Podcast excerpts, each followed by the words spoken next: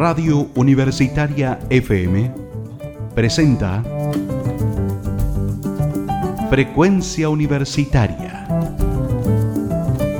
Un espacio de conversación con académicos y académicas de la Universidad de La Serena para informar, educar y entretener. Durante la próxima hora seremos tu compañía informativa.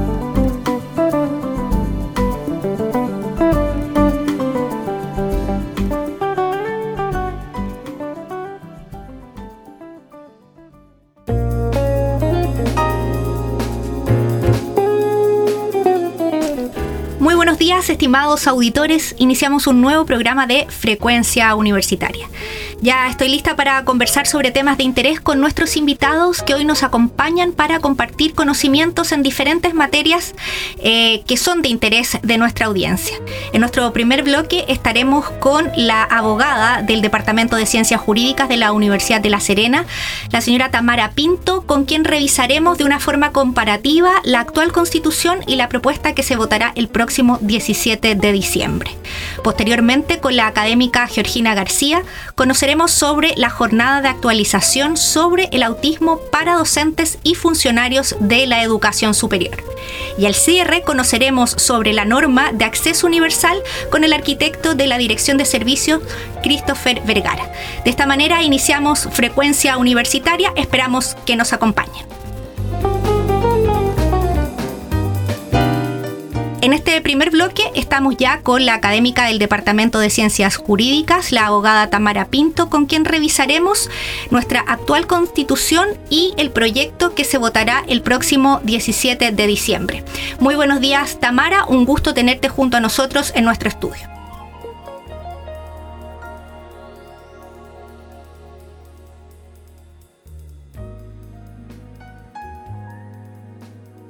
Muchas gracias a ti eh, por la instancia y por supuesto por la invitación. Gracias a ti Tamara. Eh, en términos generales queremos partir eh, señalando de una forma general cómo es la actual constitución que tenemos los chilenos y desde esa perspectiva cuál es el cambio eh, a modo general que podría plantearse en el proyecto que se votará el próximo 17 de diciembre. Bien, nuestra constitución particularmente eh, nace de un proceso que es bastante complejo desde la perspectiva democrática, nace desde un quiebre institucional. Sin perjuicio de eso se ha mantenido bastante estable y reconociendo un conjunto de derechos importantes a lo largo de nuestra historia, desde el 80 a la fecha. La carta que nosotros actualmente tenemos vigente es una carta bastante breve, con varios conceptos jurídicos indefinidos que también se denominan conceptos bárbaras que permiten precisamente interpretar. Por ejemplo, la carta no define el concepto de familia, no define el concepto eh, de dignidad, de libertad, de igualdad. Por tanto, permite precisamente la interpretación y el cambio. La idea de familia que estaba pensando el constituyente del 80, por supuesto, no es la idea de familia que tenemos hoy el que todos concebimos hoy bajo una familia más de elección que la familia heterosexual clásica, la que el 80 pensó. Eh, esta carta además se puede visualizar en dos grandes líneas. Primero, tiene una marcada eh, perfil subsidiario, es decir, que si bien no reconoce el principio subsidiario de manera expresa, se interpreta. ¿En qué sentido? En que el Estado se presenta como un Estado omnitente, que va a actuar solo cuando el particular no quiere, no puede o lo hace imperfectamente, reconociendo y protegiendo por tanto la autogobernanza de las personas.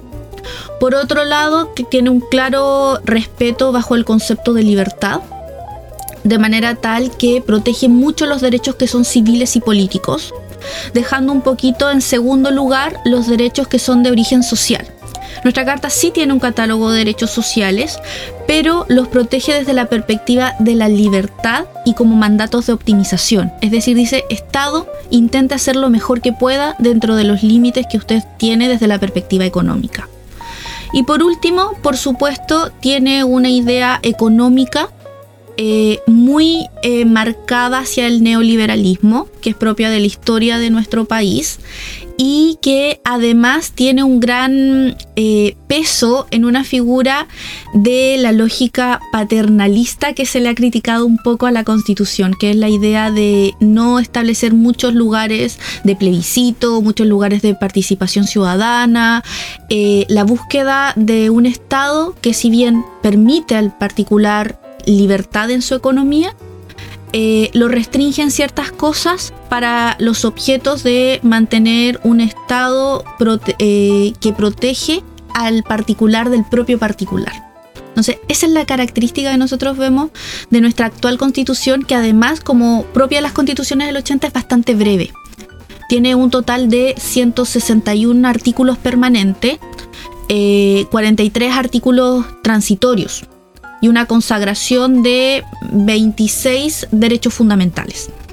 Desde esa perspectiva, Tamara, em, ¿cuáles son eh, las similitudes y las diferencias que se presentan respecto a la actual constitución en el proyecto que se votará el 17 de diciembre?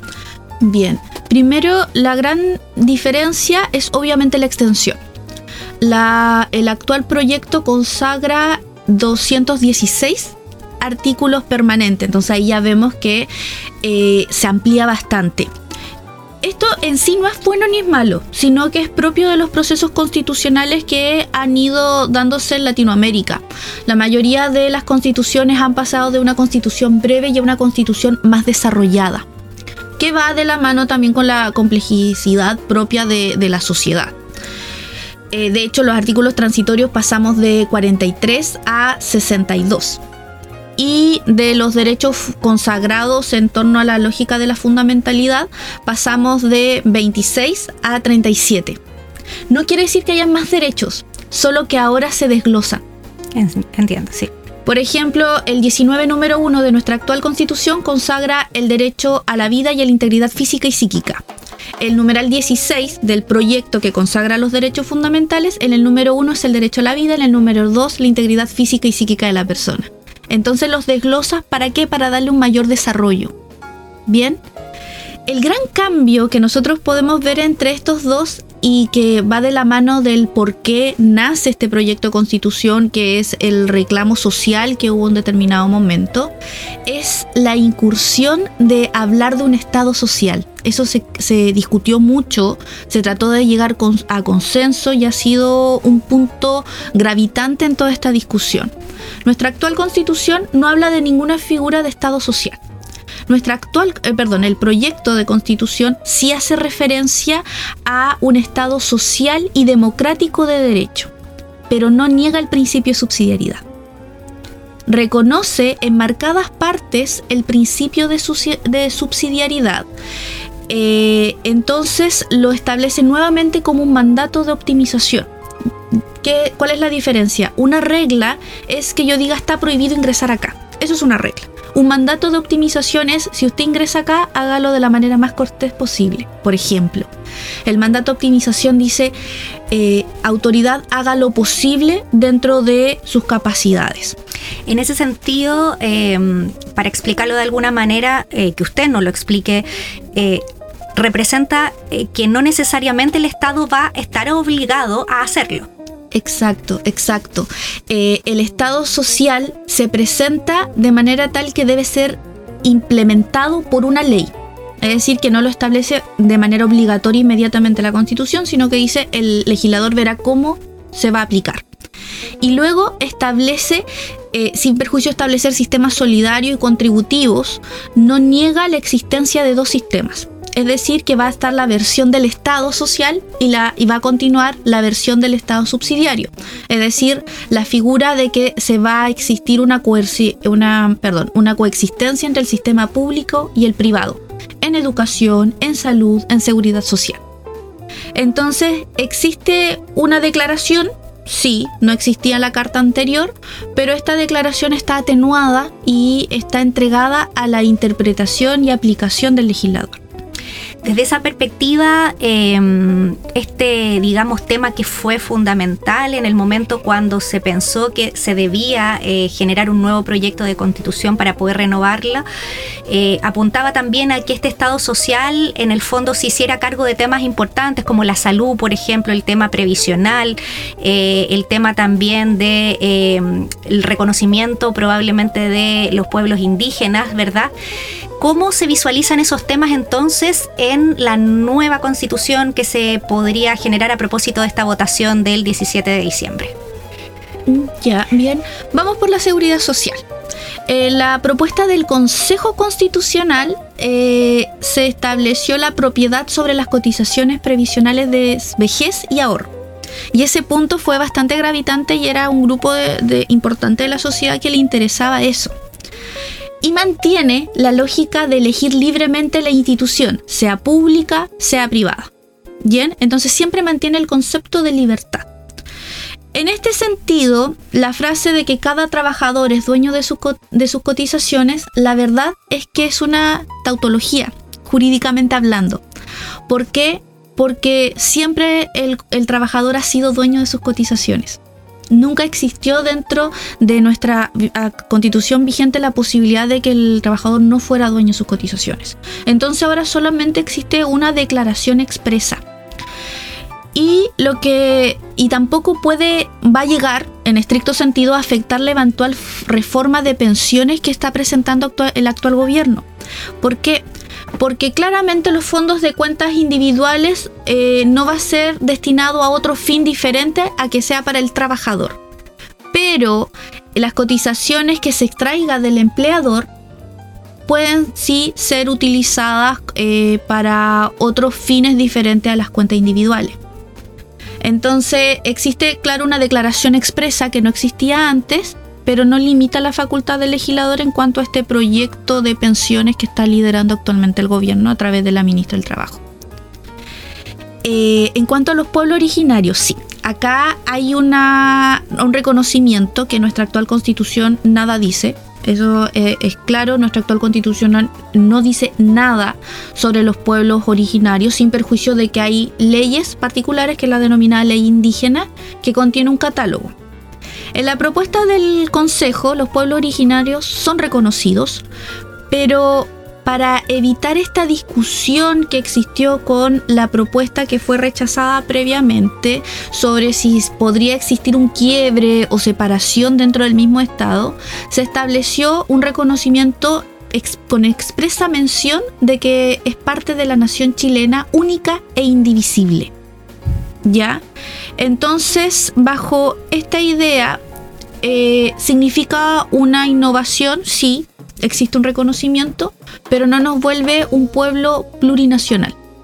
Porque eso sí se excluyó de la propuesta que estaba en un inicio. Sí. Y respecto al tema de salud. Ya.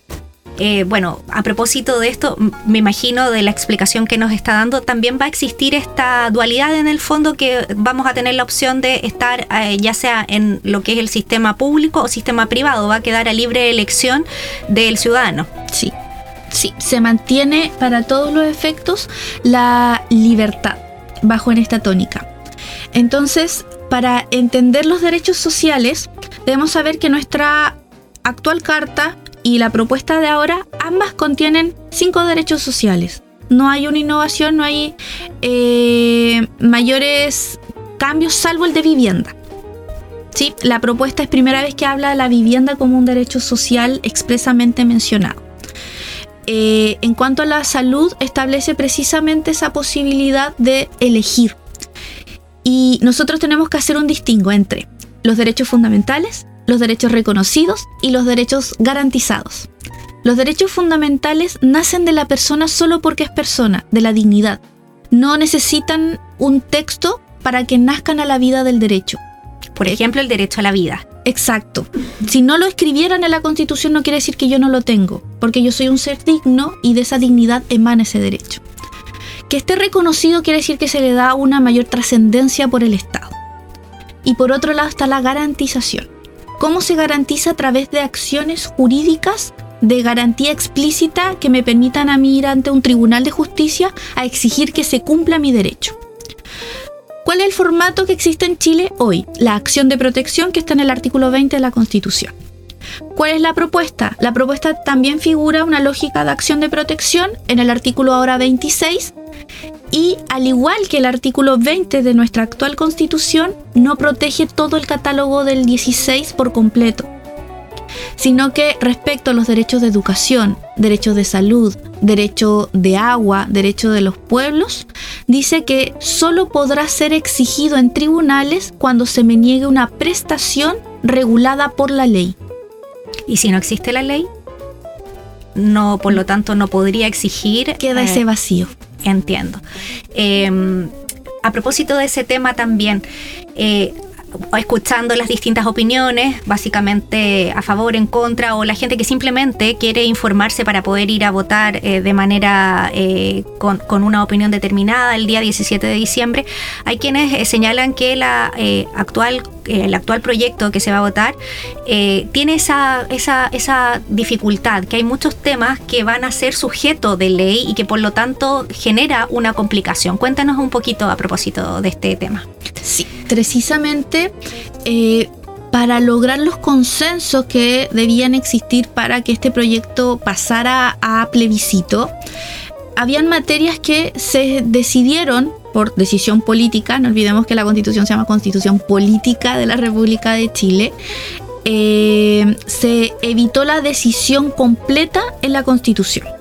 Más aún considerando que por regla general las constituciones no buscan regularlo todo porque es imposible regularlo todo en un solo texto, quedaría en un texto gigante. Entonces existe un conjunto de remisiones hacia la ley.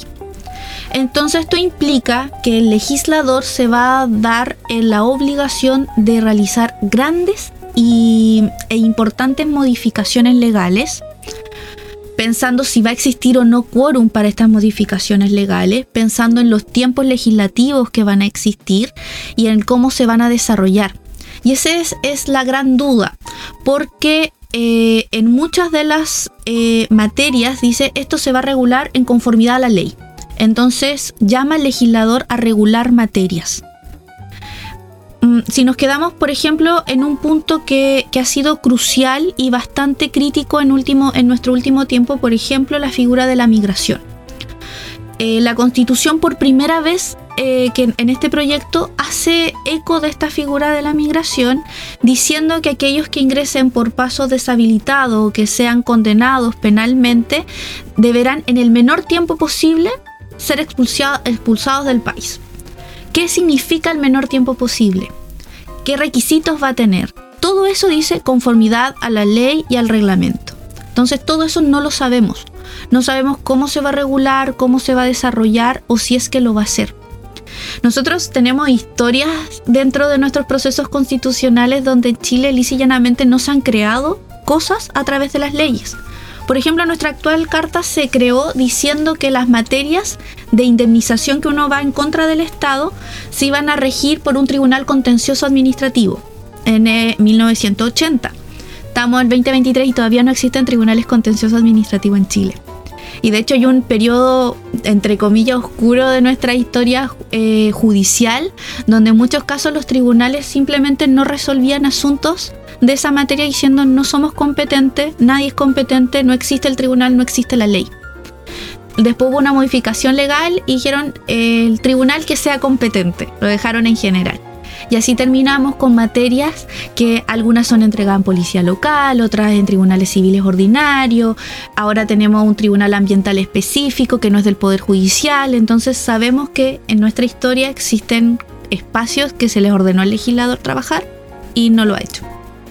Desde esa perspectiva, em, a propósito de que se tendrían eh, que generar una cantidad de leyes importantes para poder cumplir con, la, con lo que señala la actual constitución, cuéntenos un poquito de eso, porque hay hasta cifras que son asociadas a esta materia, que para poder resolver tal tema se tienen que generar X cantidad de leyes, por ejemplo. Sí, eh, son muchas, muchas, muchas. Y por ejemplo, eh, en el último tiempo, si uno ve las encuestas y pregunta qué es lo que más a la ciudadanía la llama como materia, es el concepto de seguridad y corrupción, ¿cierto? Especialmente con las últimas noticias que se han dado. Y por ejemplo, la palabra corrupción es por primera vez que se utiliza en la Constitución. Eh, y dice nuestro proyecto, dice la ley creará una agencia nacional contra la corrupción y coordinará sus competencias en la probidad pública. Nada más. Entonces, eso quiere decir que va a crear una agencia completamente diferente o la va a asociar, por ejemplo, en coordinación con la Contraloría General de la República, que actualmente es la que está encargada de la fiscalización. Y de ser así, no solo la aplicación de la ley que va a crear todo este sistema, estamos hablando de una modificación o acuerdo más bien en la ley de presupuesto.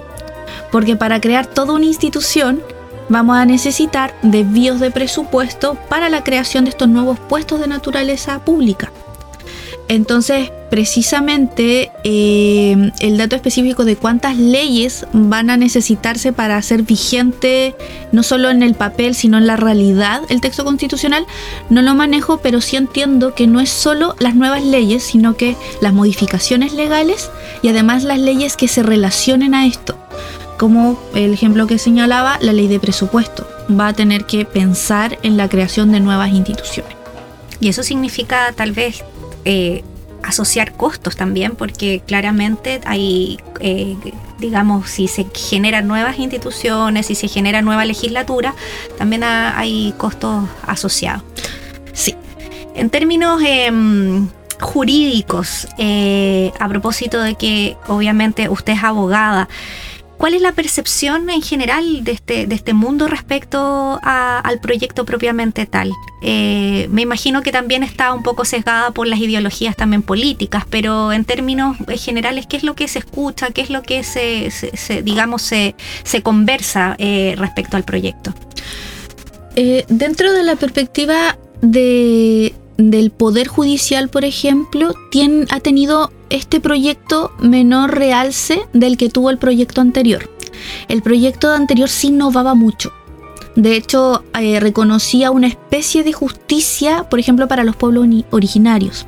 Este proyecto estructuralmente no realiza grandes modificaciones al Poder Judicial. Entonces eso mantiene una especie de calma respecto a lo que es este poder del Estado. Ahora desde la perspectiva de, los abogados, claro que hay un, proceso de duda y de continua interpretación. ¿Por qué? Porque una norma eh, nace a la vida y siempre va a ser interpretada y va a interpretarse en base a los prejuicios. Y no hablo del prejuicio como algo negativo, sino en base al credo, idiosincrasia, momento cultural, incluso hasta las edades, sexo, género. Exacto. Entonces esto implica que se viene un trabajo bien complejo de diferentes recursos para interpretar las diferentes materias que se van a ir desarrollando. Eh, solo un ejemplo, eh, se habló por ejemplo de la paridad por mucho tiempo durante este proceso. Ahora el proyecto no habla de paridad, quiso no utilizar la palabra paridad y la cambió por equidad. Equidad, sin perjuicio que la podemos encontrar en la RAE, mm, va a llevar a muchas dudas en cuanto a su interpretación porque permite interpretación. Y eso quiere decir que va a haber un proceso de interpretación que lo va a llevar un ente en específico, por regla general, más allá de los tribunales, que van a ser, por ejemplo, el Tribunal Constitucional. Entonces también se viene harto trabajo a ese ente en particular, que es un ente muy especial que tiene, viene con algunos cambios en este proyecto, pero no tan estructurales como en el proyecto rechazado anteriormente.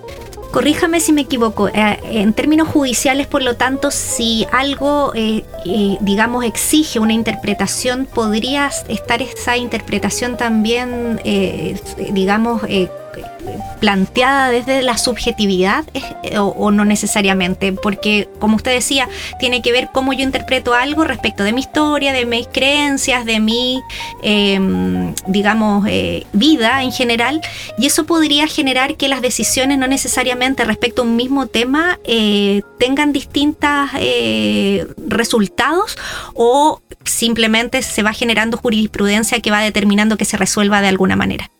Claro, en Chile nosotros no tenemos la jurisprudencia que nosotros estamos acostumbrados a verle en las películas de Estados Unidos. Nosotros no nos rige el precedente. En Chile si un fallo está dictado en una causa para persona A y persona B, solo le afecta a persona A y persona B. por ejemplo, eh, si lo lleva la Corte de Apelaciones La Serena y resuelve A, la Corte de Apelaciones eh, de Santiago no está obligada a resolver lo mismo que de La Serena. Ya. ¿Ya? Entonces ahí la interpretación eh, tiene una importante relación. Sí tienden los tribunales a tener una lógica bastante parecida, tienden, existen recursos de unificación, tienden en ese camino. Pero cuando se inicia un proceso nuevo, con nueva, eh, una nueva constitución, va a eh, explicar un proceso de adecuación de interpretaciones.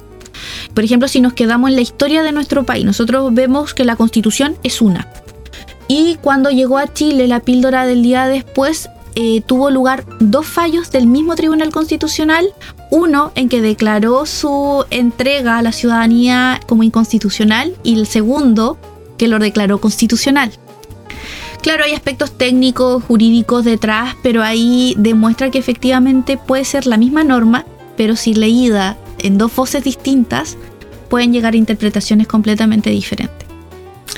Bien, interesante bloque esta segunda patita de nuestra frecuencia universitaria de esta semana. Queremos agradecer a Tamara, ella es abogada académica del Departamento de Ciencias Jurídicas de la Universidad de La Serena, con quien quisimos abordar el tema del proyecto constitucional que se votará el próximo 17 de diciembre, un poco en comparativo con lo que tenemos vigente, buscando que nuestra audiencia se informe porque es muy relevante que acuda a la urna el 17 de diciembre con las cosas bien claras, que sepan a lo que van, que sepan lo que va a significar para que obviamente podamos eh, tomar una decisión informada. Eh, y como es parte eh, de nuestra característica en nuestro programa, Tamara, bueno, agradecerte por acompañarnos en esta mañana y invitarte a que puedas programar un tema musical para nuestra audiencia. Bueno, por nuevamente reitero mi agradecimiento por la invitación, por la instancia, siempre es buena la conversación y dado que Chile es un país cambiante, multicultural y en constante relación con nuestros países vecinos, eh, me gustaría escuchar Latinoamérica Perfecto. Y antes de despedirnos e irnos con ese tema, se me quedó un, pequeño punto en el tintero.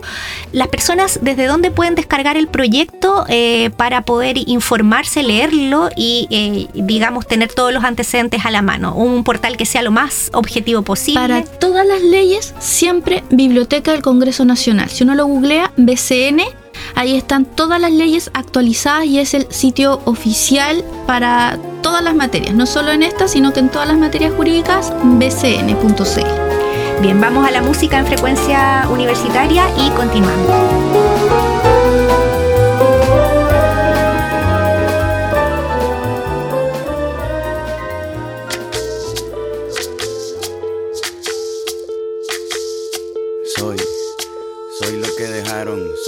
Sobra de lo que se robaron. Un pueblo escondido en la cima. Mi piel es de cuero, por eso aguanta cualquier clima. Soy una fábrica de humo, mano de obra campesina para tu consumo. Frente de frío en el medio del verano. El amor en los tiempos del cólera, mi hermano. El sol que nace y el día que muere. Con los mejores atardeceres. Soy el desarrollo en carne viva. Un discurso político sin saliva.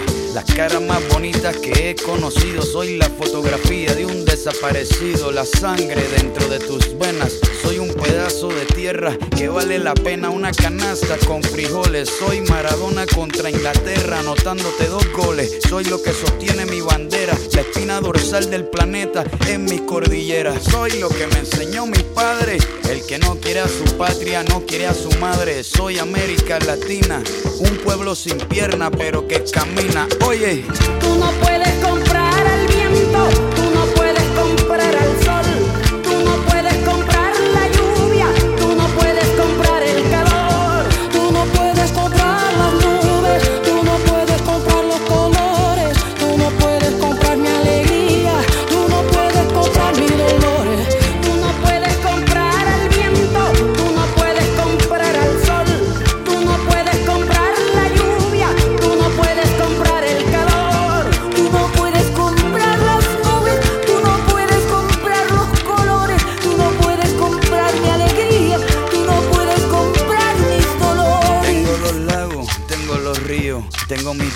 Cuando me sonrío, la nieve que maquilla mis montañas. Tengo el sol que me seca y la lluvia que me baña. Un desierto embriagado con peyote. Un trago de pulque para cantar con los coyotes. Todo lo que necesito. Tengo a mis pulmones respirando azul clarito. La altura que sofoca. Soy las muelas de mi boca, mascando coca. El otoño con sus hojas desmayadas. Los versos escritos bajo la noche estrellada una viña repleta de uva, un cañaveral bajo el sol en Cuba. Soy el mar Caribe que vigila las casitas, haciendo rituales y agua bendita, el viento que peina mi cabello. Soy todos los santos que cuelgan de mi cuello, el jugo de mi lucha no es artificial porque el abono de mi tierra es natural. Tú no puedes comprar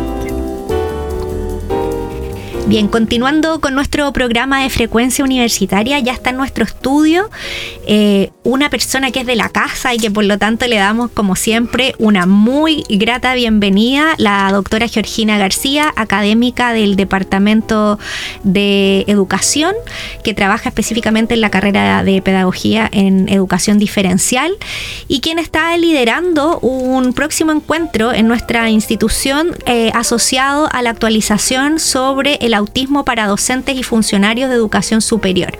Eh, quisimos conversar con ella sobre este tema porque claramente es un- una temática que está muy vigente en los colegios, en la vida en general y quisimos saber un poquito más sobre cómo nace este encuentro, eh, a qué apunta y por qué básicamente eh, la Universidad de La Serena liderando también en esta temática. Muy bienvenida señora Georgina una vez más a nuestro estudio. Bien, muchas gracias Karina. Es un honor estar en la radio universitaria, lo estábamos conversando. El rol de la universidad es precisamente colaborar en las transformaciones sociales y en ese contexto quiero agradecer a la radio universitaria que nuevamente nos brinda este espacio. ¿no? ¿Por qué una jornada de actualización? Porque básicamente en el mundo ha ido aumentando la característica, la condición de autismo. Ya lo señala Yáñez en un investigador en una investigación que realizó el año 21 en do- 2021, por supuesto, en Santiago, de cada 51 niños eh, evaluados en un consulto- en consultorios del- de dos comunas de Santiago, de cada 51 hay un niño que presenta la condición de trastorno del espectro autista. Entonces, esto es una, eh, es una característica de las personas que debe ser considerado por todo el sistema educacional desde su más tierna infancia hasta la educación superior. Y en ese contexto, eh, las carreras de educación diferencial, de párvulo, de básica y la unidad de inclusión de, eh, eh, del estudiante con discapacidad en la Universidad de La Serena han organizado una jornada para los días lunes y martes 12 de diciembre, el día lunes a las 10 de la mañana para estudiantes de las carreras de educación de la universidad, el lunes en la tarde, a las 3 de la tarde, para liceos y académicos de la educación superior de nuestra universidad y de, otras invitadas, porque nosotros somos muy generosos, y el día martes para los PIES y colegios de enseñanza básica. Viene la doctora Arlette Kraus precisamente a conversar sobre esta condición y los nuevos avances en las investigaciones eh, acerca de este, de este trastorno del espectro autista. Eh, me imagino que como el nombre lo dice, actualización eh, sobre el autismo, es porque ustedes como académicos en la formación, en el vínculo que se tiene con los estudiantes, en los colegios, a través de las prácticas, han visto que este tema ha ido, me imagino, también evolucionando, o sea, las eh, prácticas de contención, de enseñanza en términos de métodos de enseñanza-aprendizaje cambian o deben cambiar en virtud de esta evolución, obviamente por una significancia en términos de que tenemos más diagnósticos de autismo, pero también porque probablemente el autismo que se conocía en términos de cómo se trataba anteriormente debe ser distinto a cómo se trata ahora. Sí, mira, eh, la verdad es que los diagnósticos han sido complejos a lo largo de la historia. Hoy día hay más elementos, hay más instrumentos eh, para poder evaluar. Eh, se capacitan los psicólogos, no es cualquier persona que evalúa una condición como esta. Requiere tiempo además, tampoco se puede evaluar en 15 minutos. Entonces, se, se está utilizando en Chile el A22 para poder evaluar y hay capacitaciones al respecto, ¿no? Sin embargo, las investigaciones, la Organización Mundial de la Salud eh, ha señalado que esta condición de, neurodiversidad ha aumentado en, en, el mundo, ¿no? Y para garantizar una educación de calidad, cualquier persona tiene derecho a ser atendido, que se le entreguen a recibir los apoyos más pertinentes y de la manera más oportuna y más tempranamente para poder desarrollarse como cualquier otra persona, para poder aprender, desarrollarse y ser parte de la, de la ciudadanía como un sujeto con derechos para poder desplegar todo su potencial. Por eso, tan importante cuando, cuando tú señalas, Karina, em, hay que entregar apoyos diferentes, sí, hay que entregar apoyos desde el jardín infantil, en la educación básica, en la educación media y también en la universidad, como se está realizando hoy día en la Universidad de La Serena. Pero esto no significa que la educación inclusiva debamos bajar los contenidos de enseñanza o bajar en la educación superior eh, o eh, los niveles de exigencia, sino cómo vamos a ir nosotros trabajando para entregar esa información para que la persona pueda acceder y entender de manera eh, muy, muy adecuada, porque ¿cuál es la dificultad? Lo que caracteriza a las personas con la condición autista es que les cuesta entender eh, la comunicación eh, social, es decir, no leen los contextos sociales, tienen dificultades para entender los implícitos en el lenguaje, las ironías o adaptarse a los contextos sociales y eso se va trabajando también. Ahora, hay ah, formas de trabajar para prevenir crisis, para adecuar el lenguaje, para que puedan comprender los contenidos y también para eh, considerarlo en las evaluaciones. Ahora, esta, de, esta condición debe ser atendida a lo largo de todo el sistema educacional. Y eso es lo que queremos conversar con la doctora Kraus cuáles son las características para poder identificarlo tempranamente y hay muchas estrategias hoy día para poder entregar una atención educacional, entregar los apoyos más pertinentes. Usted señalaba que en este encuentro, actualización sobre el autismo para docentes y funcionarios de educación superior, eh, que se va a realizar la, la semana entre el lunes, mm, próximo lunes, martes y miércoles. No, no, lunes y martes. Lunes y martes, sí. Eh, señalaba que van a participar los equipos PIE de los colegios, obviamente. Qué interesante, me imagino, porque estos equipos son para ustedes la retroalimentación permanente que deben tener, porque de ellos viene este conocimiento que se va transfiriendo, porque son ellos los que ven a los niños en el aula, ¿verdad? Para la formación que ustedes después van entregando a los propios eh, estudiantes que se están formando para ser los futuros educadores diferenciales. Desde esa perspectiva, ¿cuál es este vínculo permanente que mantiene la carrera de pedagogía en educación diferencial con los equipos de los colegios, con los equipos eh, PIES, con las diferentes comunidades para mantenerse actualizado, porque obviamente cómo se forma a los eh, futuros eh, educadores diferenciales hoy es distinto a cómo se va a educar también mañana, ¿no? Mira, qué interesante tu reflexión, Karina, porque efectivamente, o sea, el profesor de cualquier nivel debe estar actualizado permanentemente. Y eso requiere entonces contacto con investigadores de alto nivel como es Arlette Kraus para eh, poder formarse, pero también a nosotros nos interesa eh, llegar a ese profesor de colegio que no tiene tiempo, que está sobrecargado de trabajo, poder compartir, pero también poder recibir de parte de ellos cuáles son las necesidades, cuáles son las, eh, cuáles son las actividades que están realizando hoy día en, el aula. Nosotros acabamos de tener un encuentro de prácticas de enseñanza inclusiva, que es el hemos tenido muchos encuentros ya, donde vinieron eh, profesores de la región a contar cómo están trabajando en temas de educación inclusiva.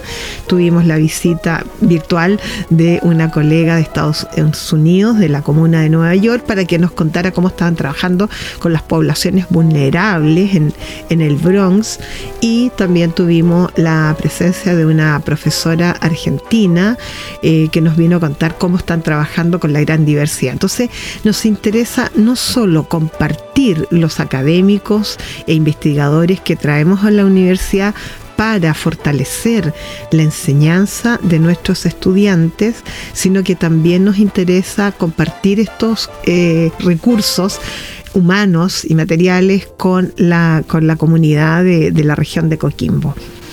Por eso invitamos también a, los pies y a los liceos. La verdad es que hemos tenido una gran respuesta y tuvimos que separarlos. Eh, un grupo, como te contaba, el día lunes a las 10 de la mañana, los estudiantes tienen que levantarse temprano, chiquillos, llegar a la hora, va a haber desayunito esperando, eh, pero vienen ahí solamente los estudiantes de las carreras de educación de la universidad eh, a las 10 de la mañana el día lunes 11. En la tarde vienen los liceos y viene también los académicos investigadores de la Universidad de La Serena y de, otros invitados eh, para trabajar como, para conocer eh, las características de una persona con autismo en este nivel de, de ciclo de vida y el día ya martes en la mañana vienen los pies de colegios de básica para ver también las características de los niños y de los párvulos con,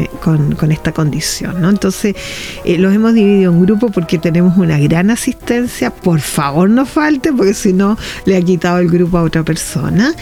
Eh, y nos llena de orgullo porque esa es la labor de una universidad del Estado. Eh, compartir recursos, compartir los hallazgos en investigación pero además comunicarnos y formar eh, eh, comunidades de diálogo eh, reflexivo en torno a las condiciones que, que presenta la gran diversidad de estudiantes hoy día, porque la educación inclusiva es de calidad, no hay otra. Entonces, pensando en que esta actividad va a ser el próximo lunes y martes, ¿existe la posibilidad, señor Georgina, o ya está, los cupos están eh, absolutamente vendidos eh, respecto de, la participación o quien nos está escuchando tiene la posibilidad de inscribirse? Cuéntenos un poquito de eso. Ya, eh, mira, en, educación superior, no, ya está vendido el cupo, ¿no? Y también los pies, ¿no? Así que yo a, a los colegios agradecer su gran interés. va a ser en el Salón Hexágono de la Universidad a La Serena, tiene un cupo de 130 personas ese salón, así que por favor los que se inscribieron vengan. Todavía queda cupo para los estudiantes de las, de las carreras de educación. Pueden inscribirse en el link que se está difundiendo, eh, pero, tienen, eh, pero requiere previa inscripción para venir. Así que contentos porque la gente realmente tiene interés, ¿no? Y eso nos llena de orgullo. Esto va a ser el día lunes y martes. Lunes y martes de diciembre. Y por lo tanto, los estudiantes en esos días al parecer ya van a estar con menos carga académica porque ya están terminando las clases y por lo tanto es una muy buena oportunidad y opción para eh, conocer nuevo conocimiento, compartir también el conocimiento que se hace necesario en esta... Eh, círculo virtuoso de la retroalimentación, de la vinculación que hace la Universidad de La Serena, en este caso específico a través de la carrera de Pedagogía en Educación Diferencial. Señora Georgina, muchas gracias por acompañarnos una vez más en nuestro estudio por llevar hasta nuestra audiencia lo que va a ser este encuentro eh, de una necesidad, eh, como usted lo decía, uno de cada 50 niños en Chile está presentando eh, eh, una característica asociada a esta, al autismo y por lo tanto es un tema que debemos conversar, sobre el cual tenemos que conocer y sobre el cual nosotros como Universidad de La Serena también podemos ayudar.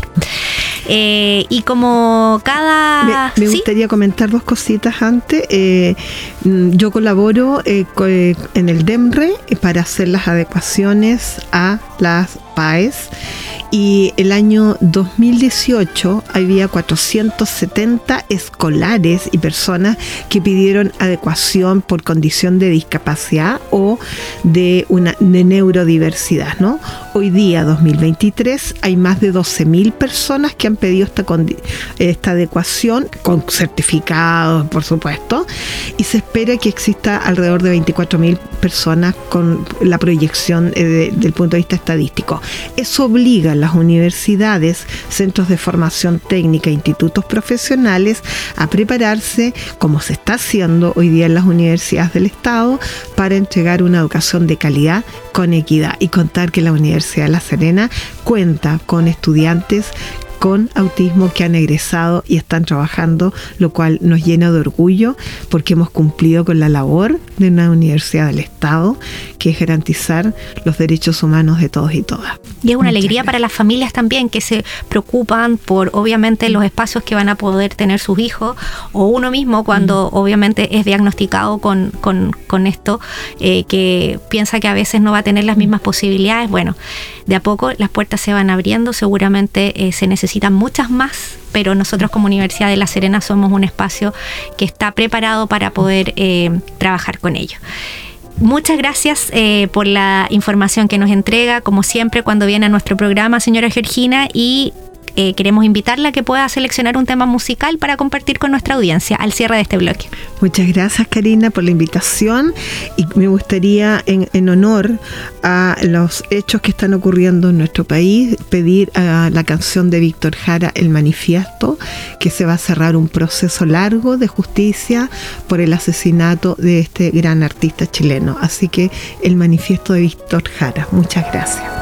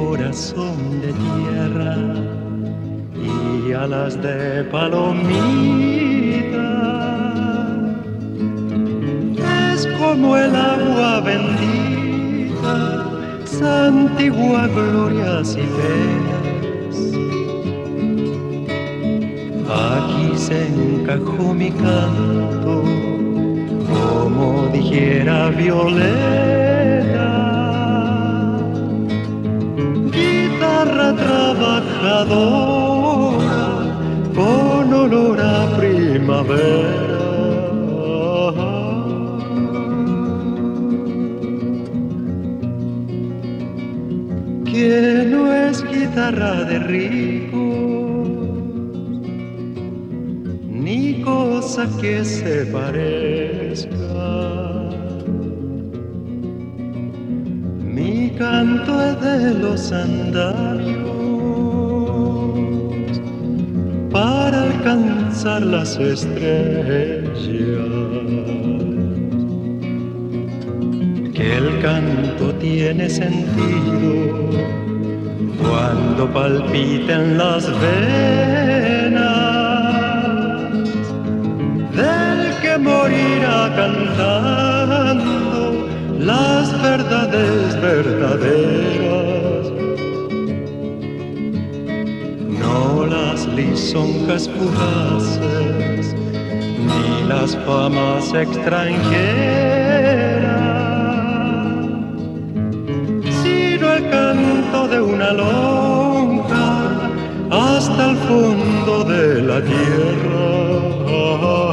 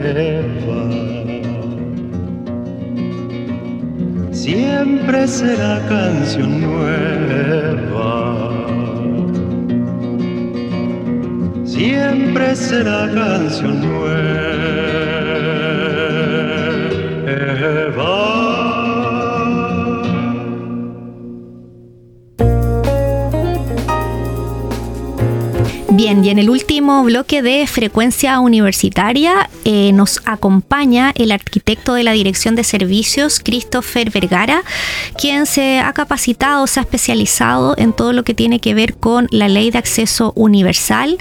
Con él quisimos conversar eh, sobre la materia a propósito de que nuestra universidad cada día está más ocupada en poder generar mejores condiciones a todas las personas que conviven con alguna discapacidad. Muy bienvenido, eh, Christopher, a nuestro programa. Un gusto tenerte por primera vez en nuestro estudio, así que es un agrado eh, tener acá a, un profesional de la Universidad de La Serena que colabora en un tema tan relevante como el que vamos a conversar en este bloque. Listo, muchísimas, muchísimas gracias, eh, Karina. Como dices tú, la primera vez que, me hace la invitación, ojalá que no sea la, última. bueno, el, el, tema de accesibilidad eh, desde el 2018 que estoy trabajando en la dirección de servicios. De hecho, el primer proyecto que se me solicitó fue de tema de accesibilidad y fue eh, específicamente en el edificio de, ingeniería. Por el tema de que tiene la el, eh, tiene distintos niveles de, suelo. No, el primer piso no, no eh, no se entiende el primer piso referente a los pisos del hall, cosa que es muy complejo porque el edificio ya es edificio existente del año 59. Y claro, y esta ley eh, lo que viene a hacer es adaptar eh, tanto el diseño arquitectónico como el tema de la accesibilidad para los edificios. Más que nada eso. Desde esa perspectiva, entonces, Christopher, bueno, obviamente la ley obliga eh, a eh, todos aquellos eh, edificaciones que obviamente tienen un tráfico, asistencia de, de, personas, ya sea en nuestro caso específico del orden educacional, pero también del orden comercial, por ejemplo, mm. a que tengan accesos que permitan la incorporación de personas que tienen alguna dificultad, mm. en este caso motora, ¿verdad? La universidad convive con obras que son nuevas, pero obras también que son de larga data. Y desde esa perspectiva me imagino que obviamente las obras nuevas tienen que venir ya con estas eh, adecuaciones, obviamente en términos de infraestructura, pero lo que tiene que ver con las obras antiguas, ahí hay un mayor nivel de dificultad. ¿Cómo se trabaja, por ejemplo, desde esa perspectiva? Un poco también para que sirva de experiencia para quienes nos escuchan y que también han debido em, ir trabajando a propósito de esta ley. Claro.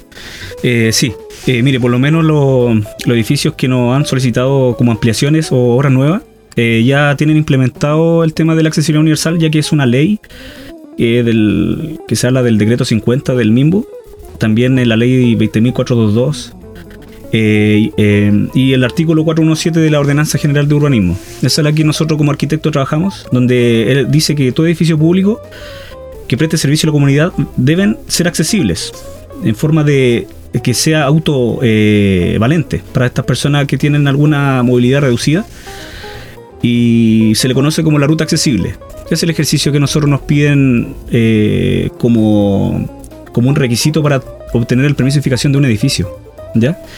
Eh, bueno, la ruta accesible consiste en que la persona que tenga movilidad reducida, en este caso puede ser persona en silla de ruedas, eh, no vidente o con algún, alguna dificultad motora, tiene que hacer un recorrido desde el inicio del, en este caso, edificio público como el local escolar, como es la universidad en este caso tendría que ser desde el estacionamiento. Ese es el, ejercicio que hacemos. Entonces, estacionamiento, ¿cómo llega hasta el edificio nuevo? Y obviamente al llegar al edificio nuevo tiene que encontrarse barreras como el edificio antiguo. Y ahí está el problema. Porque quizá hay algunos edificios antiguos que no, un tema eh, normativo no cumplen en cuanto a, al tema accesible. Por ejemplo, el, el, ejemplo más básico que puedo dar es el tema de, la, de las puertas. ¿ya? La puerta eh, por normativa tiene que tener un ancho de 90 centímetros para que una persona, en este caso, eh, un ejercicio como una persona en silla de rueda pueda entrar.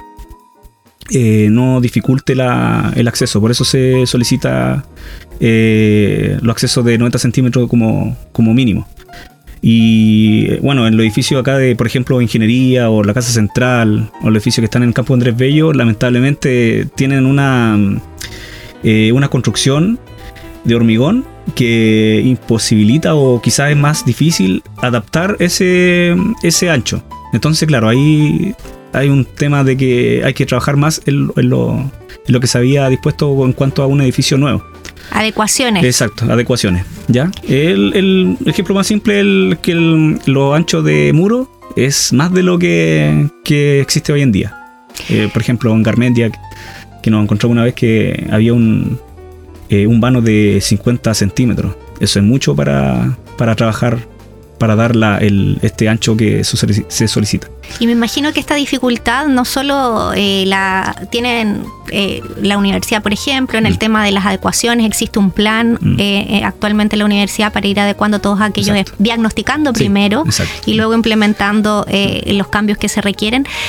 pasa también en, en, otros espacios, a propósito que estamos conversando y llevando este tema a nuestra audiencia. Em, es la ley algo dificultoso de implementar a propósito de esto? Porque claro, cuando nosotros tenemos un edificio mm. que data desde de la década del 50, por ejemplo, mm. hacer las adecuaciones para cumplir con la ley mm. es dificultoso. Sí, en este caso sí, porque nos podemos encontrar con ese ejemplo que le puedo dar. Y lo otro es, eh, por ejemplo, los edificios que son de dos pisos. Eh, en este caso, el, edificio, si me pregunta a mí, el edificio más dificultoso para trabajar es la escuela normal. La escuela normal, obviamente, es un patrimonio eh, nacional en cuanto a que si hay que hacer una, alguna modificación hay que pedir permiso a monumentos nacionales. Entonces, en cuanto a tema de tiempo, es dificultoso. Más que el tema de la, de la, del diseño que uno pueda tener para que sea accesible. Le voy a dar un ejemplo. Eh, la rampa que se encuentra en, en el edificio de ingeniería, La rampa se demoró un año en que nos den la aprobación. Un año, imagínense. Y eso es un tema burocrático. ¿Ya? Eh, bueno, ahí no tuvo ninguna. eh, no tuvo ninguna observación en cuanto a, a si cumplía con el tema de las pendientes, del ancho, no tuvo problema. Pero el problema es eso. Que no el- solo depende de, de la nosotros. institución que está Exacto. implementando. Sino que de monumentos nacionales que, bueno, a nosotros nos dijeron desde ya que en edificios, en este caso patrimoniales, bueno, el de mm, ingeniería es zona típica, que eso es un, un tipo de, de, de zona de, mm, de que se requiere permiso por monumentos nacionales. Y en este caso, la escuela normal, claro, ahí es más complejo.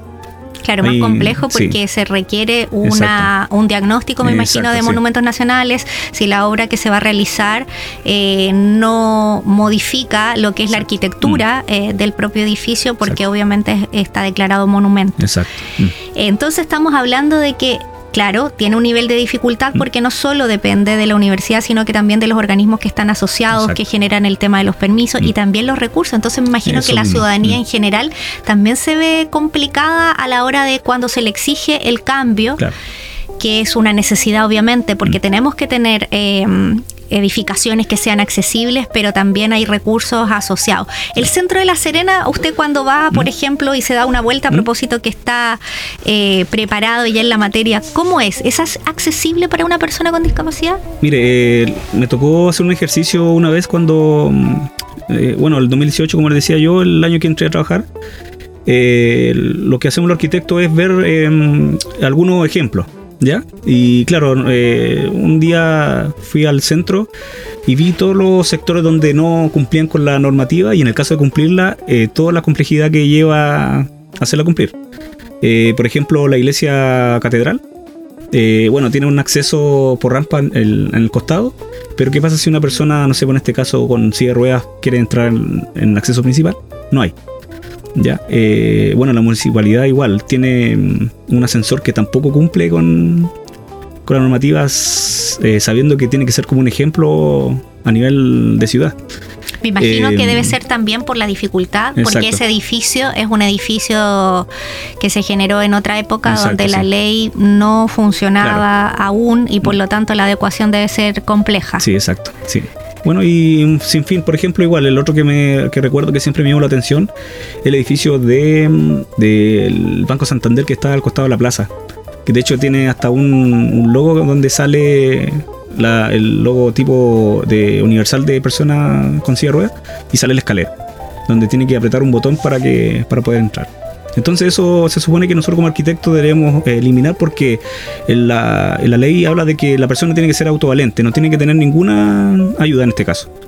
Entiendo. ¿Ya? Qué, qué buen punto el que Mm. toca, porque eso significa que muchas de las adecuaciones ¿Mm? que uno realiza en función de, obviamente, poder cumplir con la ley y que ya señalábamos, eh, las instituciones eh, o las empresas tienen esta dificultad porque muchas veces ocupan edificios que tienen larga data y que no han sido construidas bajo la nueva normativa, Exacto. porque Mm. actualmente los edificios deben cumplir para las recepciones municipales, por ejemplo, Mm. con la ley Exacto. Mm. eh, básicamente tienen que eh, ser absolutamente autovalentes a la hora de poder acceder. Exacto. ¿Qué quiere decir? Que no necesariamente tienen que implementarse sistemas que requieran de para acceder de esta persona con discapacidad de la ayuda de otro. Exacto, esa es la idea, claro.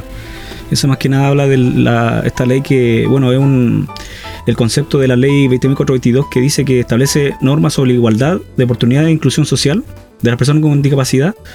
La ley se basa eh, a principio de, de una vida independiente. Esa es la idea, eso es como el concepto, como que una persona tiene que ser autovalente independiente de que tenga alguna discapacidad. Ya, eh, obviamente que ese espacio tenga que respetar un diseño universal igual, que es el concepto que nosotros no, no manejamos más que nada. ¿Ya? Y obviamente el tema de la participación y diálogo social. Bueno, ese es un tema igual que, que conlleva a las personas, si va a un trabajo quizás que ha sucedido los años anteriores, de que si ven con una, alguna discapacidad, como que al tiro no, no lo consideran. Eso es igual un tema penoso. Pero en cuanto al tema arquitectónico, eh, nosotros siempre trabajamos con un tema de, de un diseño universal que, que sea integral al, al edificio, independiente sea un edificio nuevo o un edificio eh, antiguo. Ya, el otro ejemplo también que, que comentaba es el tema de los eh, de los eh, pisos superiores. Eso igual es un, un tema complejo. Por ejemplo, el, el- el diseño más rápido que podemos hacer nosotros es el tema del ascensor. Pero el ascensor obviamente lleva un costo asociado que no es menor. Sí, un costo en- alto. exacto. Entonces, eh, y quizás eh, hay algunos sectores donde se puede eh, eh, ayudar con ese sistema del tema del ascensor, pero hay algunos sectores que están como aislados. De algunos segundo piso. Por ejemplo, si quiero darle accesibilidad a la casa central con un ascensor, solamente a la casa central, pero ¿qué pasa con el, el sector que está al lado sur? ¿Entiendes? Entonces, claro, va a dar sol- solamente es una mm, solución solamente en un punto, pero no a No- nivel macro. No universal. Exacto. ¿entiendes? Exacto. Entonces eso igual conlleva um, a, a invertir más, donde, bueno, nosotros sabemos que algunos sectores son con recursos limitados. ¿Ya? Eh, mire, lo bueno que podemos rescatar igual, eso son palabras del arquitecto de, del Mineduc. En su momento nosotros eh, participamos en 2019 de un seminario a nivel nacional de, de todas las eh, direcciones de servicio a nivel nacional, que se desarrolló en la Universidad de Chile con las propias palabras del arquitecto de, del, de- del Mineduc, dijo que la Universidad de La Serena era pionera a nivel nacional con el tema de accesibilidad. De hecho, nosotros estamos trabajando antes de que fuera ley a partir del 2016, que es ya obligación que sea todos los sectores nuevos sean accesibles. Así que es un, yo encuentro que es un orgullo a nivel eh, de universidad. Eso es como... que Sí, quedó. porque además que tenemos que contarle lo que ya venimos conversando, que básicamente la universidad eh, convive con Mm. una serie de edificaciones Exacto. Que no necesariamente son nuevas. Hay eh, edificaciones que obviamente eh, tienen una antigüedad eh, previa a la implementación de esta ley y por lo tanto a las autoridades han tenido que ir, digamos, revisándolas, diagnosticando Mm. para hacer una intervención y que puedan quedar eh, habilitadas de mejor manera para lo que es eh, un acceso universal. Eh, el llamado de esta conversación básicamente es para que todos quienes estamos siendo parte de esta sociedad podamos incluso en nuestras casas ir revisando estas situaciones, porque a veces uno queda un poco al margen y decide hacer, por ejemplo, em, construcciones que no necesariamente son de son accesibles para, para, para, para todas las personas. Incluso pensándolo desde el punto de vista de la vejez. A veces Mm. uno no se proyecta. Mm. Y uno tiende a, a, por ejemplo, construir espacios que tienen accesos dificultosos. Y uno también tiene que proyectarse desde esa perspectiva, que uno no tiene siempre la misma movilidad y pasan los años y uno le va costando lamentablemente a Mm. Sí. veces eh, levantar la pierna, por ejemplo, en el tema de los baños por un tema de la tina, por Mm. ejemplo, que uno no lo piensa. Mm. Son exquisitas las tinas, pero a veces después cuando uno tiene unos años adicionales cuesta eh, y se vuelven más peligrosas. Eh, nosotros lo que buscamos con esta conversación es invitarlos a analizar nuestros espacios porque claramente el tema de la accesibilidad, de la inclusión, de que todos puedan eh, ser parte de esta sociedad pasa también por las consideraciones que tengamos. En el caso de la Universidad de La Serena, como decía bien nuestro arquitecto Christopher Vergara, se están haciendo las educaciones en un proceso paulatino porque son muchas dependencias y obviamente también requiere de recursos que son eh, asociados a la implementación de nuevas edificaciones. A propósito de que usted trabaja en este tema, eh, ¿Cómo ve el futuro? ¿Cómo, ¿Cómo cree que esta implementación de esta ley ha aportado al tema de la inclusión del acceso? Mm. Mire, eh, nosotros nos ha tocado buena suerte, ¿ya? Porque de hecho nosotros ya tenemos desarrollado proyectos de accesibilidad en todos los campus de la, de la universidad, ya sea Andrés Bello, eh, Enrique, eh, Garmendia, eh, el Departamento de Música, y el que se va a inaugurar yo creo que en marzo en Campo Nimarí, ¿ya? Entonces, eh, nosotros como le comentaba, ya estamos trabajando para ver eh, todo este tema de la, de la ruta accesible que nos compete.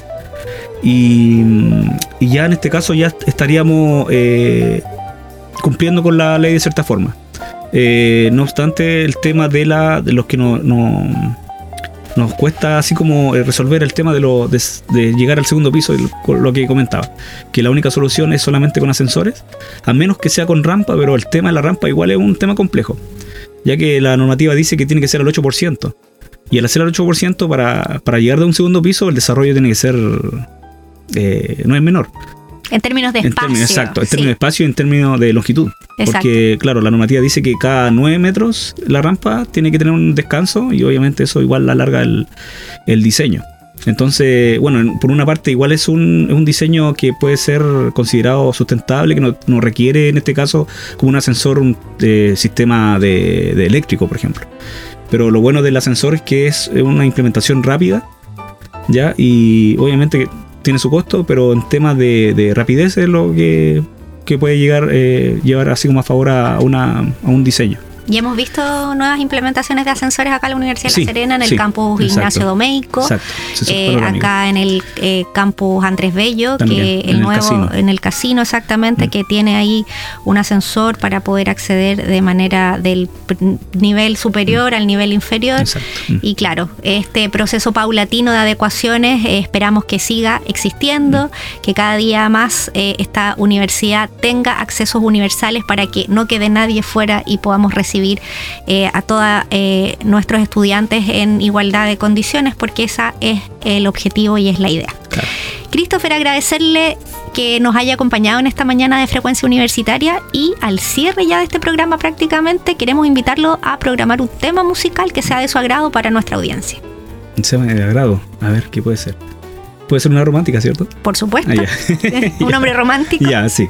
Eh, Tú me cambiaste la vida de Río Roma. Bien, vamos con ese tema musical entonces al cierre prácticamente de este programa y eh, seguimos en frecuencia universitaria.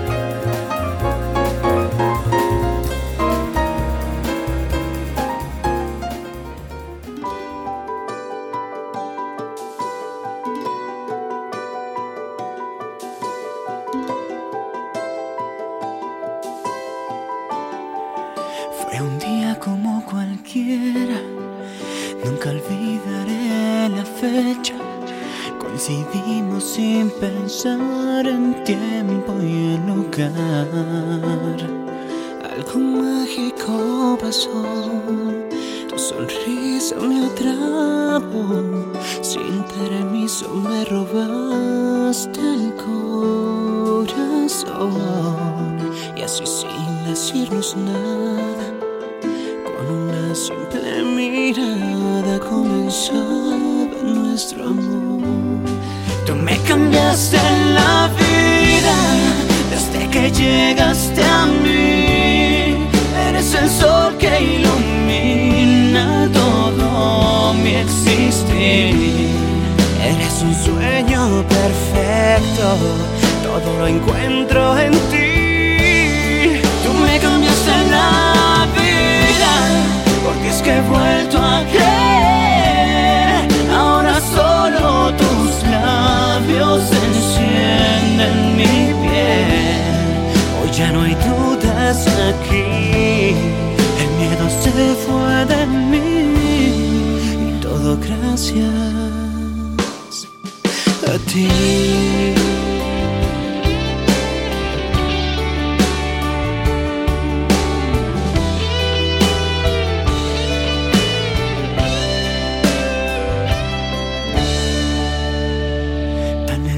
Eres por fuera, como nadie en la tierra. Y en tu interior habita la y la bondad. Hoy la palabra amor tiene otra dimensión. Día y noche pido al cielo por los dos. Ahora todo es tan claro. Es a ti a quien llamo. Me devolviste la ilusión. Tú me cambiaste la vida que llegaste a mí. Eres el sol que ilumina todo mi existir. Eres un sueño perfecto. Todo lo encuentro en ti. Tú me cambiaste la vida porque es que he vuelto a creer. Ahora solo tus labios encienden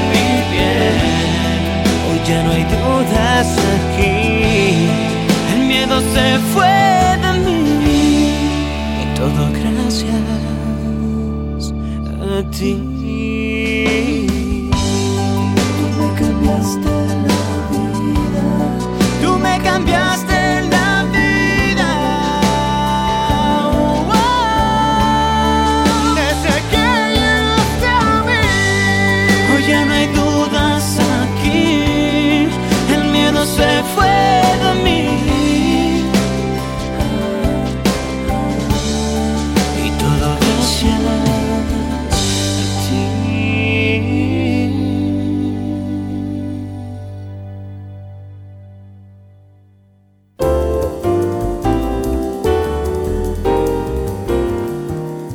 Llegamos al final de nuestro programa de frecuencia universitaria, un nuevo miércoles acompañándolo con información de interés, información contingente que pudimos desarrollar gracias a la compañía de los profesionales y académicos que trabajan en la Universidad de La Serena y que tienen la eh, voluntad de poder compartirnos para profundizar cada temática.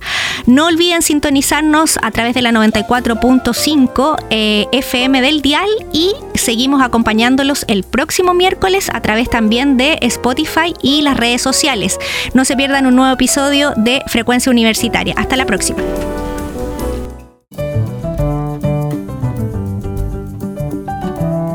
Esto fue Frecuencia Universitaria.